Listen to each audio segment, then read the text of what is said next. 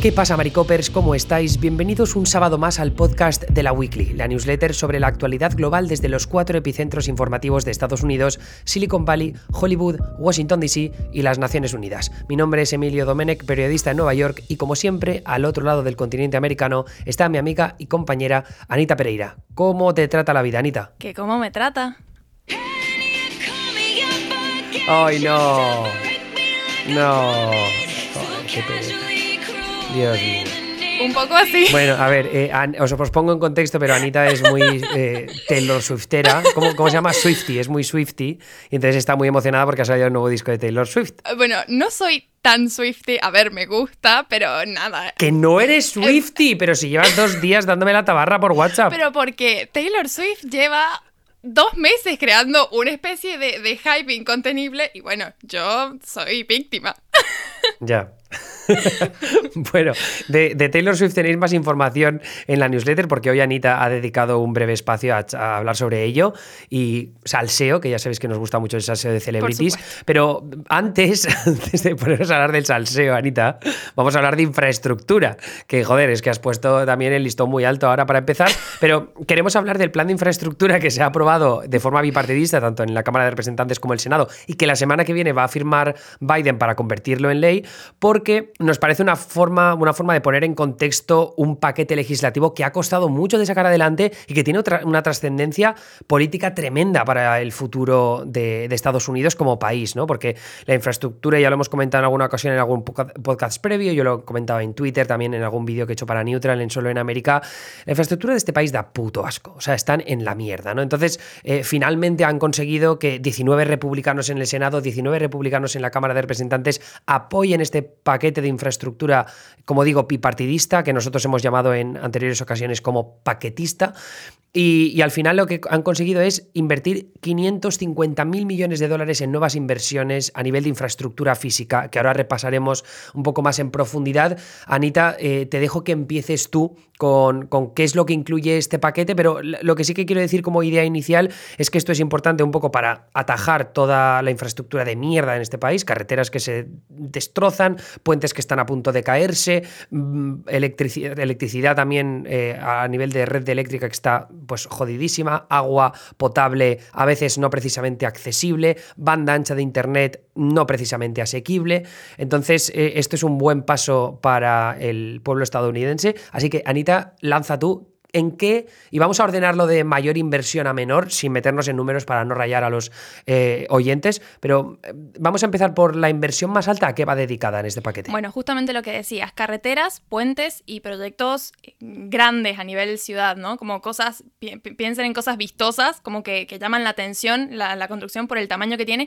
pero aparte por el impacto que causa en las ciudades. Los ejemplos, digamos, de, cambios que puede llegar a, a producir la implementación de este paquete tiene que ver con autovías, con a lo mejor puentes que conectan, bueno, para mí es un poco difícil pensar como en tanta cantidad de, vehículos en la calle, pero claro, hay ciudades de Estados Unidos en donde es clave invertir en mantener las estructuras que, o sea, se, se, cae un puente de esos o se produce un embotellamiento eterno que a lo mejor te retrasa cinco horas y es que te paraliza gran parte de, una ciudad. Entonces, la mayor inversión va destinada justamente a primero, mm, descontracturar un poco el tráfico en algunos, en, algunos lugares donde no, no hay, digamos, rutas, autovías alternativas para un poco distribuir la cantidad de vehículos en la calle, pero también, por otro lado, hay puentes y eh, infraestructura que ya existe, pero que está tan eh, en mal estado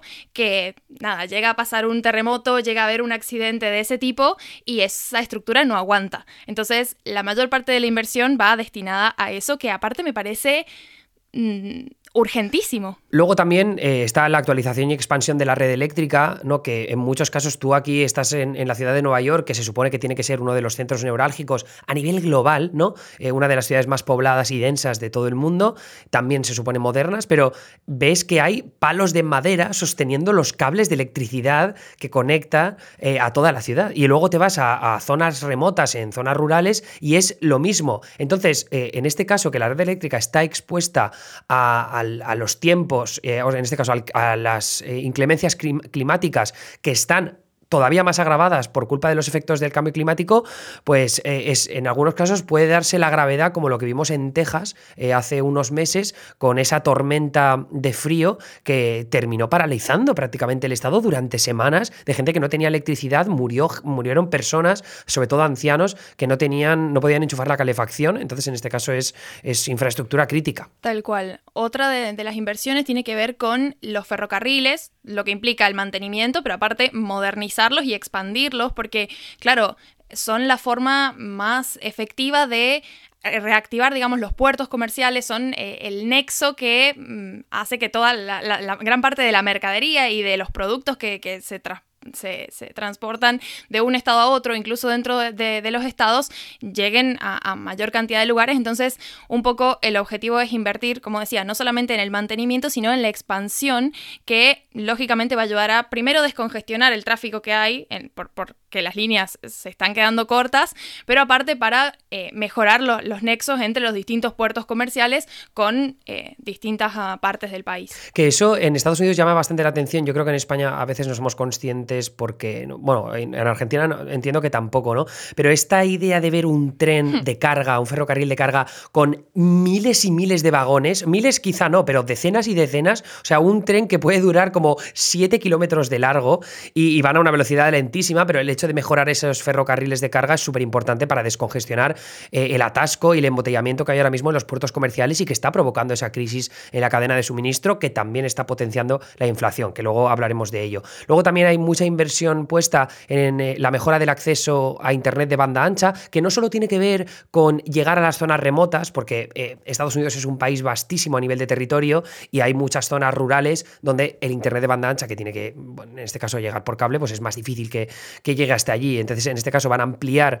eh, ese acceso y luego también para llegar a las familias con menos recursos. Había un programa durante la pandemia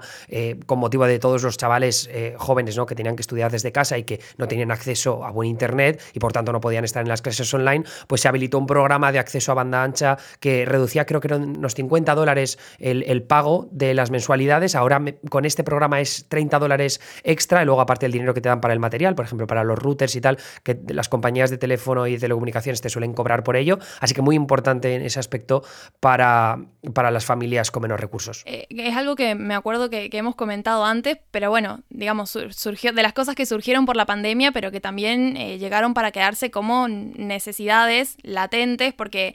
al margen de la pandemia y al margen de la virtualización tanto del trabajo como de la educación, digo, pensar una vida con, el Internet, eh, o sea, sin, sin, acceso a Internet para, la cantidad de cosas en las que sirve en, en, la vida cotidiana, por ahí es como muy fuerte y el hecho de que solamente se haya puesto en relieve con el contexto de pandemia, bueno, dice mucho sobre el, lugar que ocupaba en, las prioridades a nivel nacional. Está buenísimo que el, que el plan federal lo considere justamente porque, bueno, de alguna forma garantiza que llegue no en algunos estados donde se implementen políticas particulares, sino más bien como una idea en general, el, mejorar el acceso a Internet. Pero bueno, otra de las grandes inversiones que hablamos ya de un derecho, o sea, básico y una necesidad básica también tiene que ver con el agua limpia, potable es una inversión destinada a la mejora de los sistemas, sustituir las tuberías que han dado una cantidad de problemas impresionante y que, o sea, no, se puede creer eh, las demoras en, en inversión en este sentido porque, de nuevo, hablamos de agua potable y, que es lo mínimo indispensable que necesita. ¿Y, tuberías de plomo, Anita? Tuberías de plomo que se prohibieron, si no me equivoco, hace más de 30 años en Estados Unidos, pero claro, todavía sigue habiendo muchos sistemas de agua en, un montón de ciudades de Estados Unidos que todavía tienen esas tuberías de plomo y que como no hay inversión no se han podido sustituir. Y esto es de una gravedad tremenda que ya hemos visto en ciudades donde hay niños que terminan eh, contaminándose por culpa del plomo en las tuberías del agua. Totalmente. Lo que pasa es que, bueno, igual esto pasa en general, no solamente le pasa a Estados Unidos, pero digo, por ahí, cuando no hay un plan de inversión a gran escala, como es el caso de este plan, ese tipo de cosas se reemplaza cuando se rompe, digamos. Entonces, mientras tanto, mientras no se rompe, como decís vos, están todavía ese montón de, tuberías que causan otro tipo de problemas, ni te digo cuando empiezan a fallar y, y ahí sí hay que, hay que poner inversión sí o sí, porque si no es gente que se queda sin agua. Luego teníamos lo que comentaba antes de los efectos del cambio climático, también están invirtiendo bastante dinero en mejorar la infraestructura para resistir mejor la severidad de los potenciales daños infligidos por esas tormentas, huracanes, sequías, inundaciones. Eh, al mismo tiempo, para protegerse de lo que puede pasar en el futuro, de las guerras cibernéticas, también van a invertir bastante pasta en la infraestructura digital con tal de evitar posibles ciberataques, algo muy importante a nivel geopolítico, como hemos analizado también en el pasado, con eh, ya sea por Irán,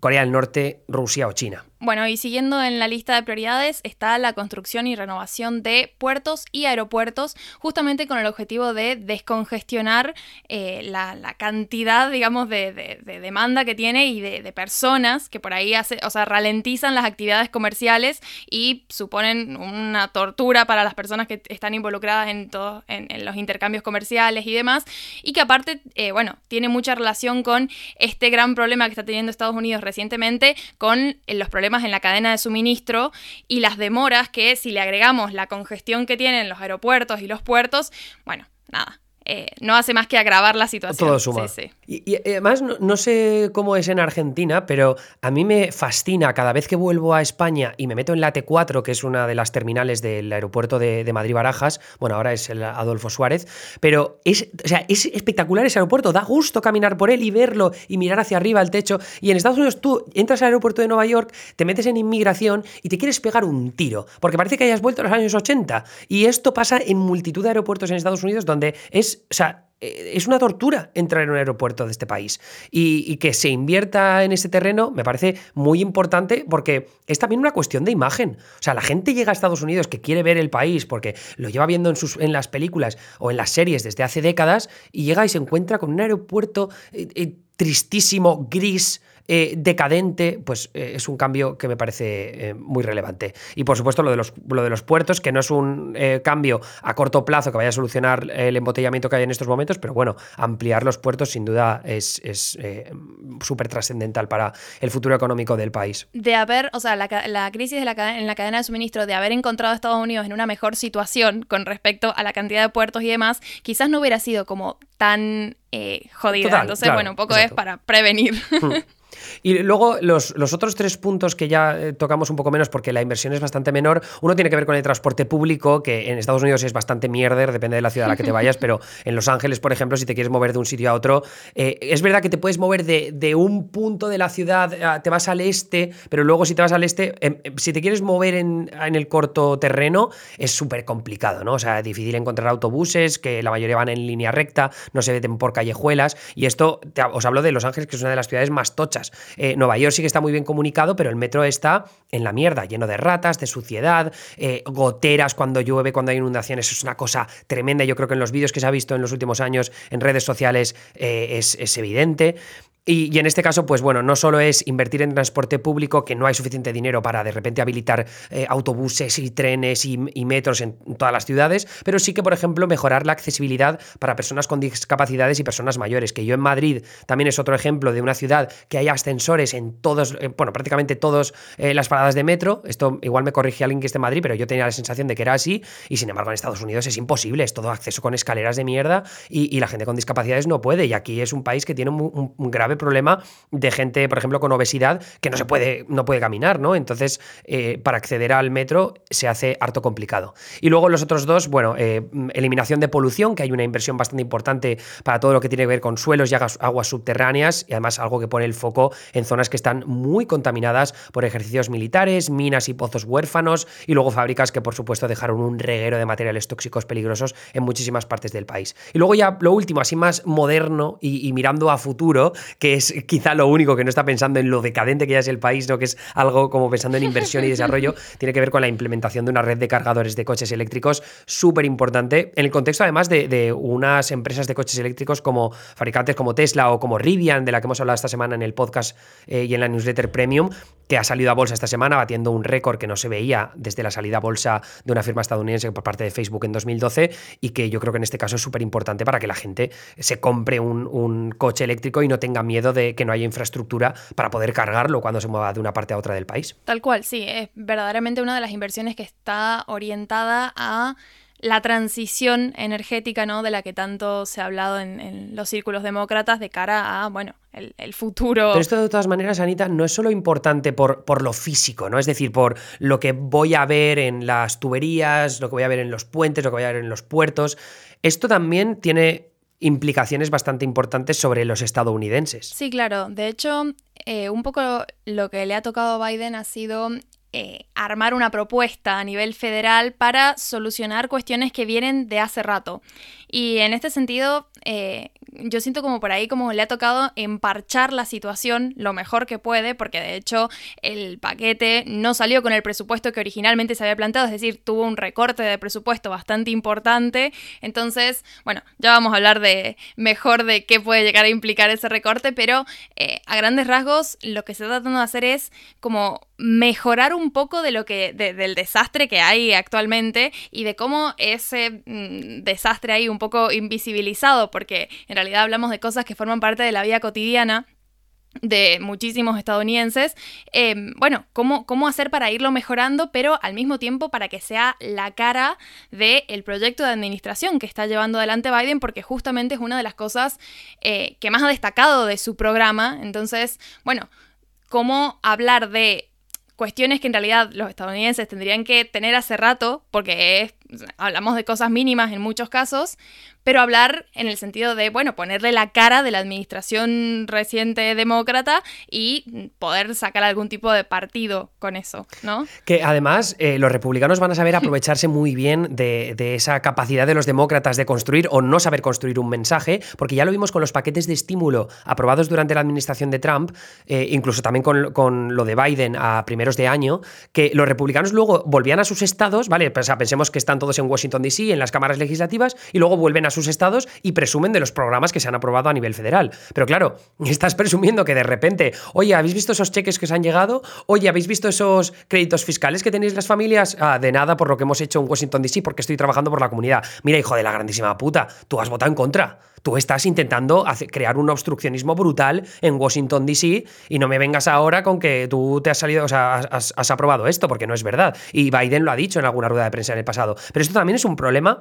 de los demócratas, que es que no saben venderse bien. Y no lo saben venderse bien a, muchos niveles diferentes. Tampoco es verdad que, aprueban medidas demasiado trascendentales para los ciudadanos, salvo, salvo este ejemplo, y quizá el paquete de gasto social, ese paquete rico del que hemos hablado en muchas ocasiones en el pasado,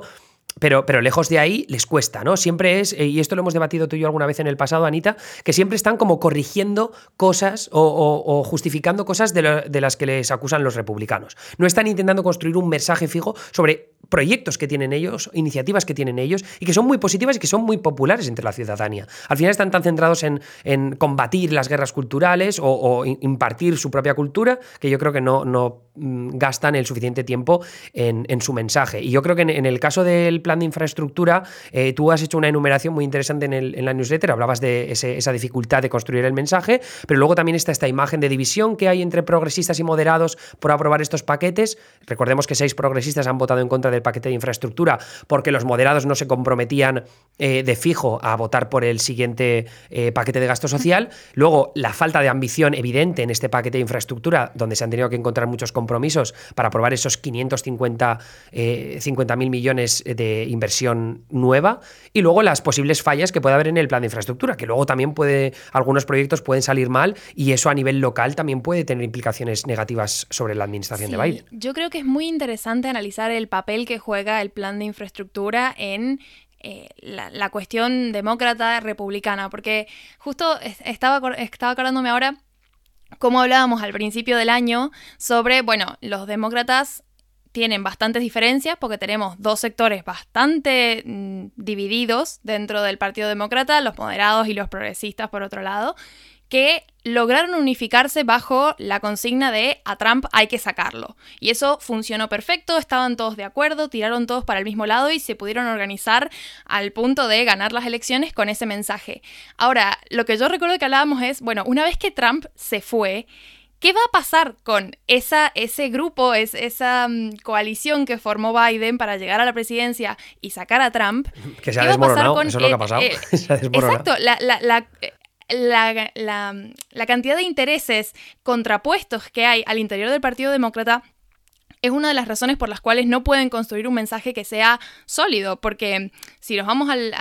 a lo que hace el Partido Republicano, por ejemplo, esto que decías de, que por ahí votan en contra y luego van a alardear a los estados de los, los éxitos de, Washington, D.C., pero me parece bastante... Eh, coherente a nivel político, porque claro, primero en Washington, D.C. es donde están usando todas eh, las posturas propias del partido y donde se negocia los intereses partidarios puntualmente en esto de, bueno, llevarle la contra al Partido Republicano o frenarles un proyecto en la medida de lo posible, no dejar que se anoten esa victoria, pero después eh, el rollo con la gente es otro y el discurso es otro y la consigna es otra y funciona, o sea, les funciona bastante bien. Eh, hay, que decir que el Partido Republicano es bastante funcional, pero el problema con que el Partido Demócrata no logre... Eh, crear un discurso efectivo con este plan es que de eso depende la credibilidad eh, en gran parte de la administración de Biden, porque bueno, de nuevo, quedó ese vacío luego de que la consigna bajar a Trump ya no estuviera y todas las fichas, o gran parte de las fichas, están apostadas en este plan porque bueno, implicaba que pudieran haber negociado con los republicanos, implicaba eh, una inversión grande en, en cuestiones, como decía, que afectan a la cotidianidad de los, de los ciudadanos estadounidenses, pero también es algo que, o sea, es un plan que ha pasado un poco desapercibido porque estaba la otra polémica de la que hemos venido hablando largo y tendido con el paquete de, gasto social que un poco eh, le, ha sacado protagonismo a este plan que es tan importante. Entonces, por ahí estaba leyendo algunos artículos que hablaban de, todas las estrategias de, videos, de eh, publicidad y demás que están empezando a emprender los demócratas justamente porque necesitan sí o sí que este plan se vea tan grande como es porque eh, las consecuencias de que pase desapercibido son gravísimas y más teniendo en cuenta que la racha de los, de los demócratas no viene para nada bien. Sí, que venimos de la derrota, las derrotas, mejor dicho, en el estado de Virginia, que es un estado que cada vez se ha ido más hacia el lado demócrata y tuvieron pues ahí la derrota contra el, que va a ser gobernador republicano Glenn Youngkin, también perdieron la vicegobernatura, perdieron la Fiscalía General, perdieron la mayoría en la Cámara Baja de la legislatura estatal de Virginia un desastre. También en Nueva Jersey perdieron muchísimos votos, pero eh, Phil Murphy, el gobernador demócrata, consiguió salvar la reválida. Pero a mí lo que me parecía muy interesante, salía un focus group de esto, un grupo de foco, que es como que cogían a varias mujeres de los suburbs del norte de Virginia, bueno, de Virginia en general, y les preguntaban sobre lo que había pasado, porque habían votado por Glenn Youngkin, cuando habían votado en el pasado por Biden o por Hillary Clinton, ¿no? Y lo que contaban era que eh, que bueno, que había muchos motivos distintos, educación, la economía, la inflación, no sé qué, y le preguntan a una, ¿y crees que tu voto de infraestructura, o sea, que la aprobación del paquete de infraestructura habría cambiado tu voto? Y dice, ¿pero qué estás diciendo, tío? El paquete de infraestructura, ¿qué cojones tiene que ver eso con nada, no? Y es verdad, o sea, ¿por qué me estás hablando de un paquete sobre la inversión en infraestructura cuando yo estoy preocupada? Por, por la educación, porque los republicanos han, sacado, han sabido sacarlo a la primera plana del debate político. Eh, estoy, estoy preocupado por la inflación, ¿no? Porque los precios están disparados y voy al supermercado, me cuesta más hacer la compra, me cuesta más la gasolina cuando cojo el coche y en los suburbs en Estados Unidos, evidentemente, te tienes que mover siempre en coche y eso lo notas enseguida. Eh, entonces, eh, claro, la infraestructura, aquí Biden se ha metido, yo creo, una camisa de once varas, ha dicho que el paquete de infraestructura va a ayudar a aliviar la inflación, pero es que tenemos que pensar que un paquete de infraestructura es una inversión a largo plazo. Un puente no se hace de la noche a la mañana. Una ampliación de un puerto, de un aeropuerto, tampoco lo vamos a ver en cuestión de semanas. Eh, esto, esto se aplica a todo, al acceso a la banda ancha, al cambio de tuberías, a la limpieza de polución, eh, a la construcción de los cargadores eléctricos para coches, eh, que también eso es menos importante. Pero todo eso lo vamos a ver a largo plazo. Los ciudadanos no van a ver los efectos de este paquete de infraestructura en el corto. Y por tanto, sabiendo que los demócratas tienen una cuenta atrás, que es de un año para las elecciones de medio mandato de 2022, están en la mierda si creen que solo con este paquete de infraestructura van a saber vender a la ciudadanía que, están siendo competentes en el gobierno. Sobre todo teniendo en cuenta que o sea, tienen tanto la Casa Blanca como la Cámara de Representantes como el Senado. Porque aparte, básicamente tienen que durar en el poder hasta que se empiecen a ver los resultados de este plan para poder aprovechar los resultados de este plan. Exacto. Y bueno, mm. como viene la mano, es un poco complicado. La verdad que,